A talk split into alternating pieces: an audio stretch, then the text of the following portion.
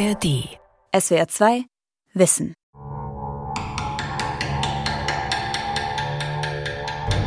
Kepler hat gezeigt, wie die Planeten sich bewegen. Spontan fasziniert mich vor allen Dingen, dass Kepler unorthodox gedacht hat. The speculations on magnetic forces between the planets. That was, so to speak, in Kepler's time, physics.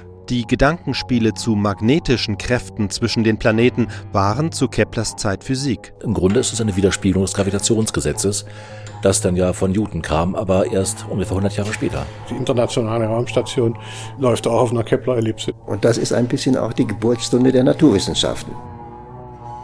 Johannes Kepler und die Entdeckung des Himmels von Dirk Lorenzen. Der Umsturz des astronomischen Weltbildes begann 1543 mit Nikolaus Kopernikus. Der Domherr aus Thorn an der Weichsel veröffentlichte in seinem Todesjahr die Theorie, dass nicht die Erde im Zentrum der Welt stehe, sondern die Sonne. Doch Kopernikus konnte seine Idee nicht belegen.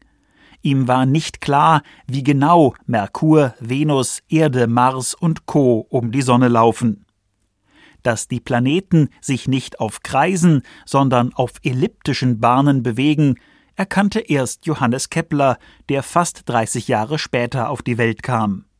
Erst damit war das moderne Weltbild mit der Sonne im Zentrum des Planetensystems vollendet. Nächste Station Weil der Stadt.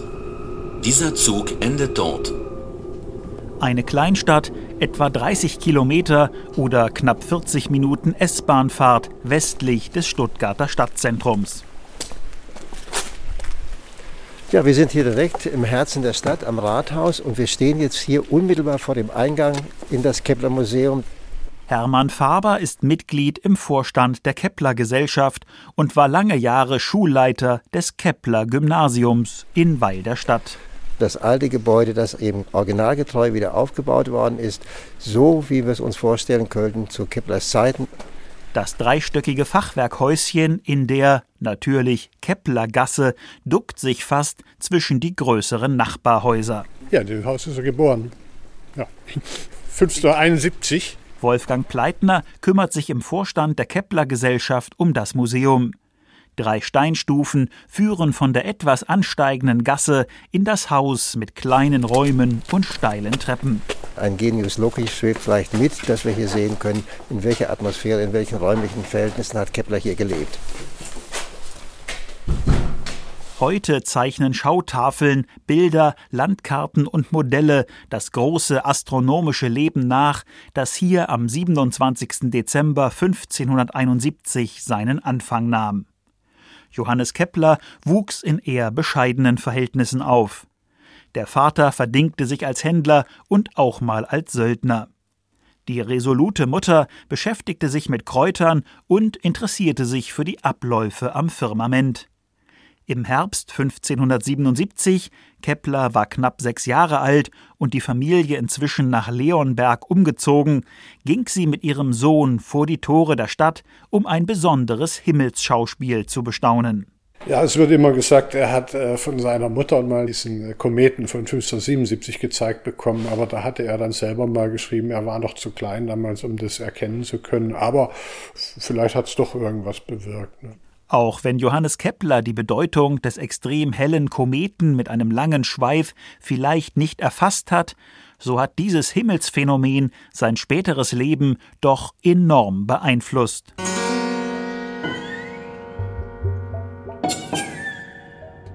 Gut 800 Kilometer nordöstlich von Leonberg hat der Däne Tycho Brahe den Kometen genau im Blick. Auf der kleinen Insel Wen im Öresund vor Kopenhagen hat er mit üppiger Unterstützung des dänischen Königs die damals beste Sternwarte der Welt errichtet.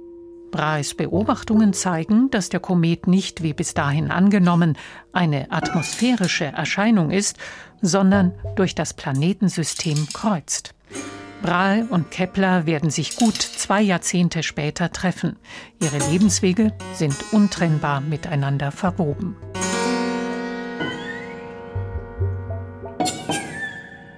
Zu Keplers und Brahes Zeiten traten die Schwächen des alten Weltbildes immer deutlicher zutage. Nachdem steht die Erde ruhend im Zentrum, umgeben von Mond, Planeten, Sonne und den Sternen, die sich alle um sie herum bewegen. So scheint es dem Blick ans Firmament mit dem Auf- und Untergehen von Sonne, Mond und Sternen zu entsprechen. Im 16. Jahrhundert ist offensichtlich, dass etwas nicht stimmt. Die Bewegung der Planeten weicht deutlich von den Vorhersagen des anderthalb Jahrtausende alten Weltmodells ab. Kopernikus wagt den Umsturz und macht die sich drehende Erde zu einem Planet unter Planeten. Aber auch Kopernikus geht noch von göttlichen Kreisbahnen der Planeten aus, und so sind seine Vorhersagen nicht viel besser als die alten. Und doch hat er damit eine Lawine losgetreten, erklärte Christian Pela Mosgård. Der 2017 verstorbene Wissenschaftshistoriker aus dem dänischen Aarhus war ein weltweit renommierter Brahe-Experte. The work of Copernicus was really a main motive for Tycho. Die Idee des Kopernikus war das Hauptmotiv für Tycho Brahe, sich so intensiv mit der Astronomie zu beschäftigen. Erstmals in der Geschichte hatte man zwei grundverschiedene Ansätze zur Auswahl, den alten von Ptolemäus und Aristoteles und den neuen von Kopernikus. And the new Copernican. In dieser Gemengelage tritt Johannes Kepler im Alter von 18 Jahren ins Theologische Stift der Universität Tübingen ein. Von allen Studienfächern begeistert ihn die Mathematik am meisten. Da ist natürlich der Mestlin, das ist sein wichtigster Lehrer gewesen für Mathematik und Astronomie. Das war auch eher ein freundschaftliches Verhältnis da. Michael Mestlin ist wissenschaftlich auf der Höhe der Zeit und hat bereits ein Fachbuch herausgegeben, in dem auch die Lehre des Nikolaus Kopernikus erwähnt wird. Kepler ist Feuer und Flamme für das heliozentrische Weltbild, wie er in einem Brief darlegt. Ich ward von Kopernikus, den mein Lehrer sehr oft in seinen Vorlesungen erwähnte, so sehr entzückt, dass ich häufig seine Ansichten in den physikalischen Disputationen mit den Studenten verteidigte. Außerdem trug ich einmal eine Argumentation vor, dass sich die Erde dreht und es so auch zur Bewegung der Sonne kommt. Allerdings gilt auch im protestantischen Tübingen offiziell noch das alte Weltbild mit der Erde im Zentrum. In Konflikt mit der Kirche gerät Johannes Kepler aber nicht über die Stellung der Erde im Kosmos, sondern über eine theologische Frage. Er ist nicht bereit, sich schriftlich komplett dem Bekenntnisbuch der Lutheraner zu unterwerfen, und so bleibt ihm ein gelehrtes Amt in der Heimat verwehrt. Heucheln habe ich nicht gelernt. Mit der Religion ist es mir ernst. Ich treibe kein Spiel mit ihr. Zeitlebens hat Kepler seinen aufrechten Charakter bewiesen. Und so verlässt er nach fast fünf Jahren Tübingen und nimmt eine Stelle an der Landschaftsschule in Graz an. Da war er als äh, Mathematiklehrer tätig und hatte wohl ziemlich viel verlangt von den Schülern. Das hat also dazu geführt, dass er im zweiten Semester dann keine Mathematikstudenten mehr hatte. Aber das hat man ihm nicht übel genommen. Er hat halt dann Griechisch und Latein unterrichtet und Ethik. Da war er ja vielfältig ausgebildet. Zwar ist Kepler als Lehrer tätig, erstellt Kalenderbücher und gelegentlich gar Horoskope, doch sein Hauptinteresse gilt dem Aufbau der Welt. Er will Beweise finden für die heliozentrische Idee, also die Stellung der Sonne in der Mitte der Welt. Anfangs prägen ihn, wie Kopernikus, völlig idealistische Vorstellungen. Johannes Kepler ist überzeugt, dass die Himmelskörper auf kreisförmigen Bahnen laufen und sich immer völlig gleichmäßig bewegen, göttlich vollkommen eben. In Graz hat er den auch dann das Mysterium Cosmographikum da veröffentlicht und da ist er dann auch in der Wissenschaftswelt bekannt geworden damit. Ne? Er hat gesagt, ja, es gibt sechs Planeten, also hatte schon rein heliozentrisch da gedacht. Es gibt sechs Planeten und wenn man die Bahn betrachtet, dann passt immer genau einer von den fünf platonischen Körpern dazwischen. Auf den Saturn kommt der Würfel, auf den Jupiter die Pyramide, auf den Mars das Dodekaeder, auf die Venus das Ikosaeder und auf den Merkur das Oktaeder. Ich schreckte vor keiner Berechnung zurück, wie schwierig sie auch sein mochte. Dann sah ich, wie ein Körper nach dem anderen genau zwischen die angemessenen Bahnen passte. So schwärmt Johannes Kepler 1596 in seinem Mysterium Cosmographicum, dem Weltgeheimnis.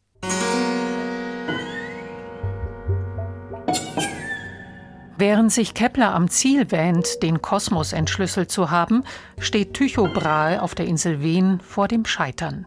Er hat seine Pflichten als Lehnsherr vernachlässigt und die Bauern der Insel zu sehr geknechtet. Der neue dänische König entzieht ihm die Insel. Mit Sack und Pack, Büchern und Instrumenten macht sich Brahe auf die Reise und wird schließlich kaiserlicher Mathematiker am Hof von Rudolf II. in Prag.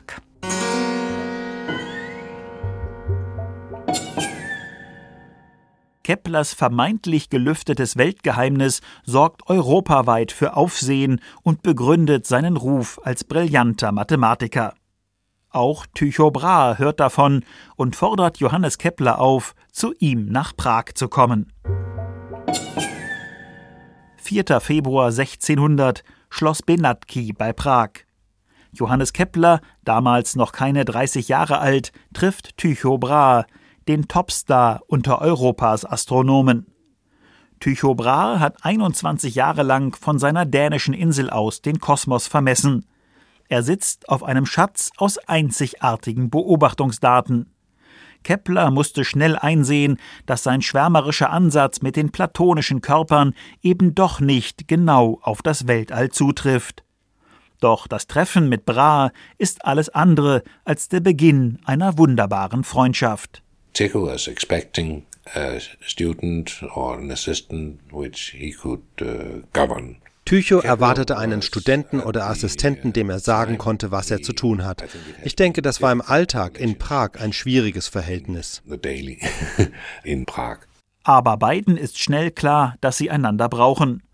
Tycho Brahe ist ein exzellenter Beobachter und Instrumentenbauer, allerdings mathematisch nicht so bewandert. Johannes Kepler ist zwar ein brillanter Rechner, kann jedoch wegen schlechter Augen infolge einer Pockenerkrankung als Kind kaum bedeutende Beobachtungen anstellen. Der eine hat die Daten, der andere das Können. Mit dem Treffen von Johannes Kepler und Tycho Brahe stößt die Astronomie die Tür zur Neuzeit auf. Doch Kepler scheint beim Ringen um die dänischen Daten manchmal der Verzweiflung nah. Lasst alle schweigen und auf Tycho horchen. Jedes seiner Instrumente kostet mehr, als ich jemals an Vermögen besessen habe.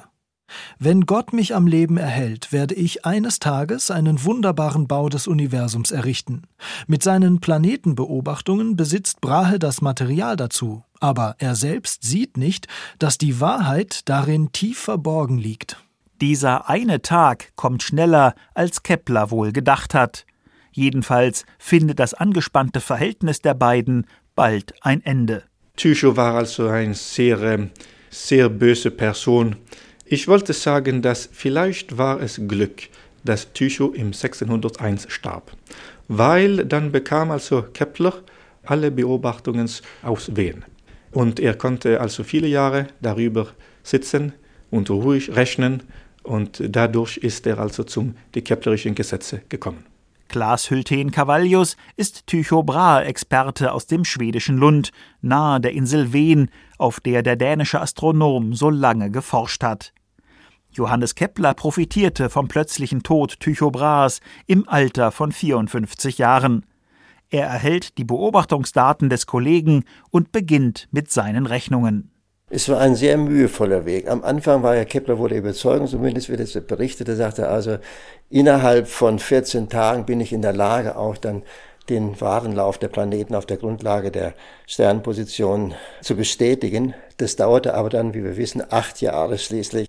Erst 1609, rund acht Jahre nach Brahes Tod, hat Johannes Kepler endlich die Lösung. Ich gebe eine Himmelsphysik anstelle der Himmelstheologie des Aristoteles. Die Schlussfolgerung ist ganz einfach.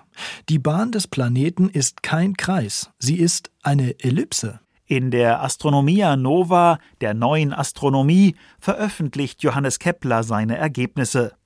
Dass Planeten auf elliptischen Bahnen um die Sonne laufen, heißt heute erstes Keplersches Gesetz. Doch es geht noch weiter. Wenn also die Planeten in größerem Abstand vom Weltmittelpunkt langsamer laufen und bei Annäherung an den Weltmittelpunkt schneller werden, so muss notwendig die Quelle der bewegenden Kraft im Weltmittelpunkt angenommen werden. Im Mittelpunkt befindet sich die Sonne.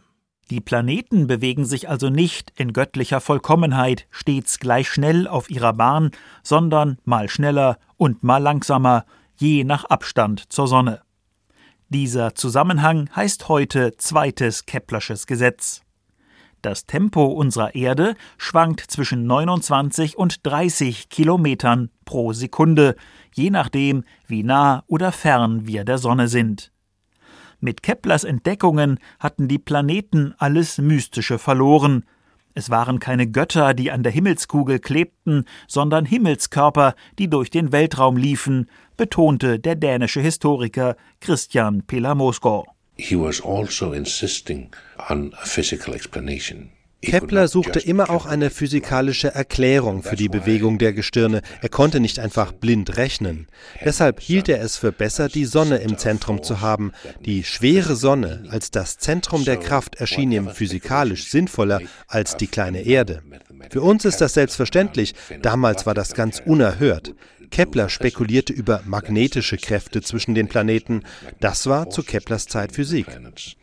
That was, so to speak, in Kepler's time, physics. Doch das Prager Glück währt nicht lange. Kurz nach der Veröffentlichung der Astronomia Nova stirbt Keplers Ehefrau, bald darauf Kaiser Rudolf II. Der Astronom zieht wieder um und begibt sich mit seiner neuen Frau 1612 nach Linz, um als Landschaftsmathematiker zu arbeiten. Doch das Planetensystem lässt ihn nicht los. Zwar weiß er nun, wie Erde, Mars und Co. über ihre Bahn laufen, aber Kepler will endlich die Abstände der Planeten verstehen. 1618 hat er die Lösung. In seinem Werk Harmonices Mundi Weltharmonik veröffentlicht er die Rechenregel, um die Entfernungen der Planeten zu ermitteln. Heute als drittes Keplersches Gesetz bekannt, erklärt der Physiker David Walker vom Förderverein Hamburger Sternwarte. Das dritte Keplersche Gesetz mit einer Aussage darüber, wie man aus der Umlaufzeit eines Planeten, die eine messbare Größe ist, die Entfernung eines Planeten berechnen kann, die ja keine direkt messbare Größe ist zunächst. Das heißt also, man kann einfach durch Beobachtung dann praktisch die Entfernung der Planeten zur Sonne herausbekommen. Und so wusste Johannes Kepler nun, dass Mars knapp doppelt so weit von der Sonne entfernt ist wie die Erde, Jupiter etwa fünfmal. Diese Entdeckung gelang ihm nur Tage vor dem Prager Fenstersturz und dem Ausbruch des Dreißigjährigen Krieges. Kepler selbst war als Protestant etliche Male in die Wirren der Gegenreformation geraten, hatte mehrfach umziehen und zudem sich über Jahre mit einem Hexenprozess gegen seine Mutter beschäftigen müssen. Welch eine Genugtuung für ihn, nun sein großes Ziel erreicht zu haben. Vergeblich grollt, murrt, brüllt der Kriegsgott und versucht mit seinen Bombarden, Trompeten und seinem ganzen Tatrata zu stören. Lasst uns das barbarische Getön verachten, das durch diese edlen Länder hallt, und unser Verständnis für die Harmonien und unser Sehnen nach ihnen wecken. Bei aller kühlen Rechenarbeit mit Stift, Papier und Logarithmentabellen.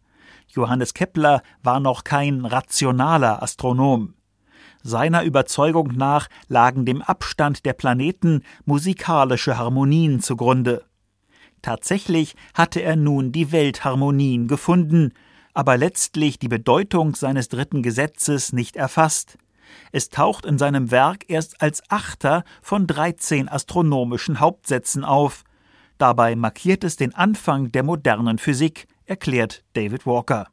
Kepler hat gezeigt, wie die Planeten sich bewegen. Im Grunde ist es eine Widerspiegelung des Gravitationsgesetzes, das dann ja von Newton kam, aber erst ungefähr 100 Jahre später. Aber die Art und Weise, wie sich die Planeten bewegen, die hat er auf die Weise eben rausgebracht. Und das war sicherlich auch für Newton dann hilfreich, das Gravitationsgesetz zu finden. Aber auch ohne Gravitationsgesetz kommt Kepler das Verdienst zu, den Stillstand in der Astronomie endlich durchbrochen zu haben. Das neue Weltmodell des Kopernikus stand mit einem Mal auf einem korrekten mathematischen Fundament, und der Lauf der Planeten am Himmel ließ sich perfekt erklären. Keplers Geniestreich mit der Ellipse brachte das aufwendige antike Modell zum Einsturz. Seine Erkenntnisse sind dabei keineswegs historisch veraltet. Die Keplerschen Regeln gelten für Merkur und Venus genauso wie in der Raumfahrt. Die ganze Satellitentechnik funktioniert nach dem dritten Keplerschen Gesetz. Ne? Also wenn ich einen geostationären Fernsehsatelliten positionieren will, dann geht es nach den Keplerschen Gesetzen. Und äh, wenn ich eine GPS zweimal am Tag umlaufen lassen will, ist das auch Kepler. Und äh, auch die internationale Raumstation läuft auch auf einer Kepler-Ellipse. Auch die Sterne, die um das schwarze Loch im Zentrum der Milchstraße kreisen, bewegen sich entsprechend der Regeln des Astronomen aus Weil der Stadt wie sehr sich Kepler für das Weltall begeisterte, wie sehr ihn der Gedanke an kosmische Weiten und der Perspektivwechsel von der einst ruhenden auf die sich drehende und um die Sonne laufende Erde beschäftigte, zeigt besonders schön und eindringlich eines seiner eher unbekannten Werke Somnium oder Der Traum vom Mond. Es ist ja eigentlich, wenn man so will, der erste Science-Fiction-Roman. Nicht? Und in diesem Roman hat der Kepler schon also viel weiter über die Zeit hinausgedacht und sich auch vorgestellt, wie man zum Mond gelangen könnte. Und was da an Details auch beschrieben ist, also von der Beschleunigung von der Erde weg, wer geeignet ist, wie es auf dem Mond aussieht. Gut, er denkt noch, das sind also auch vielleicht Menschen oder auch Tiere und Wesen, äh, die uns vielleicht ein bisschen fremd sind, aber grundsätzlich hat er sich sehr klare und konkrete Vorstellungen gemacht über den Mond und überhaupt die Reise zu anderen Planeten hin. Johannes Kepler hat offenbar schon in Tübinger Zeiten diesen Text begonnen. Eine Veröffentlichung war nicht geplant, denn dem Astronomen war klar, dass diese Weltsicht manche Zeitgenossen überfordern würde. Erst nach Keplers Tod hat einer seiner Söhne den Somnium drucken lassen.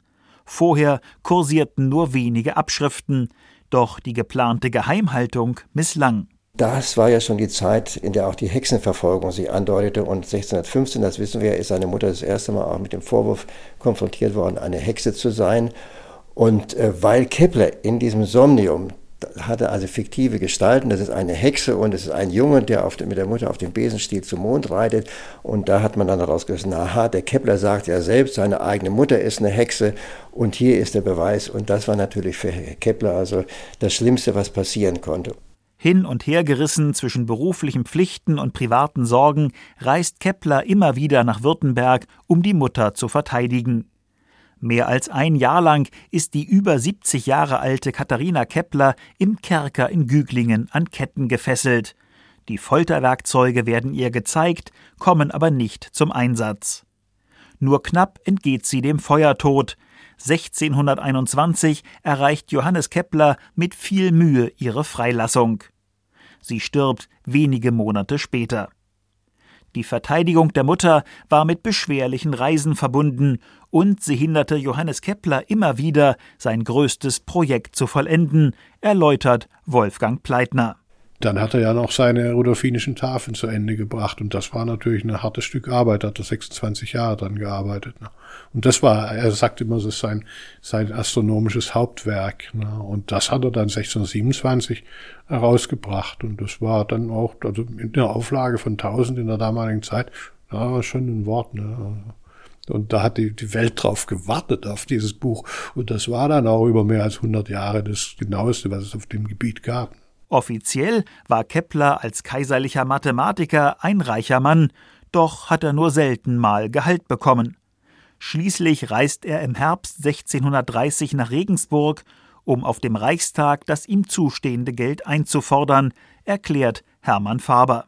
Auch der letzte Brief, als seine Ankunft in Regensburg beschrieben wird, da wird also schon zum Ausdruck gebracht, dass er also wirklich mehr als erschöpft schon in Regensburg ankam und äh, dann, wie es dann heißt in den Dokumenten, an einem hitzigen Fieber erkrankte und am 15. November ist er dann in Regensburg verstorben.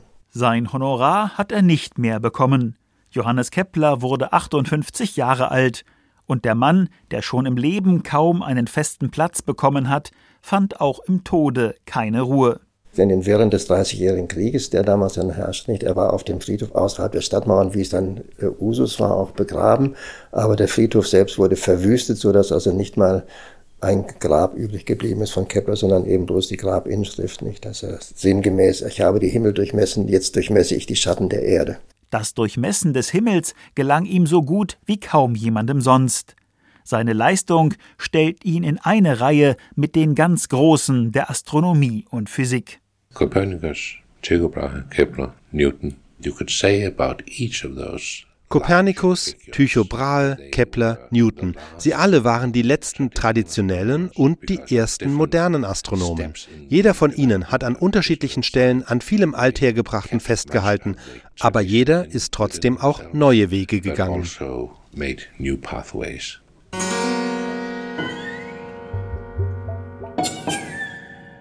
Und heute? Welche neuen Wege braucht die Astronomie jetzt?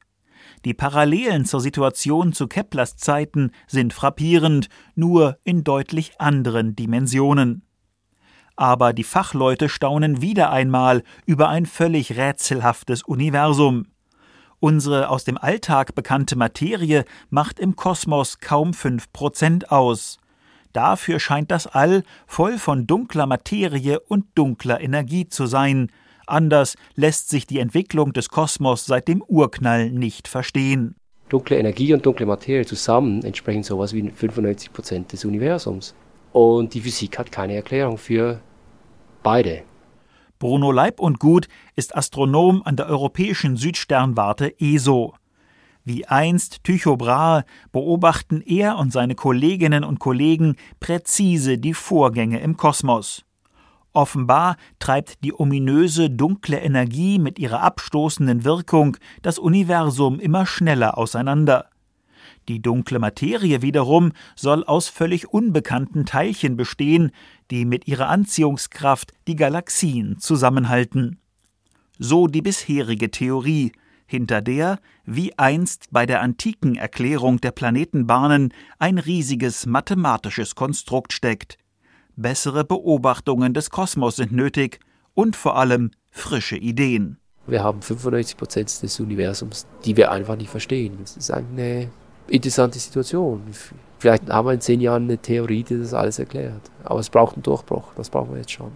Johannes Kepler hat mit der zündenden Idee der elliptischen Planetenbahnen ein anderthalb Jahrtausende geltendes Konstrukt ineinander geschachtelter Kreisbewegungen, sogenannter Epizykel, zum Einsturz gebracht. Sind dunkle Materie und dunkle Energie die Epizykel unserer Zeit? Nichts weiter als Hilfskonstruktionen, die mit der Natur nichts zu tun haben? Vielleicht erklärt bald ein ähnlicher Geniestreich den Aufbau des Universums oder er ersetzt die heutige Theorie durch etwas völlig Neues.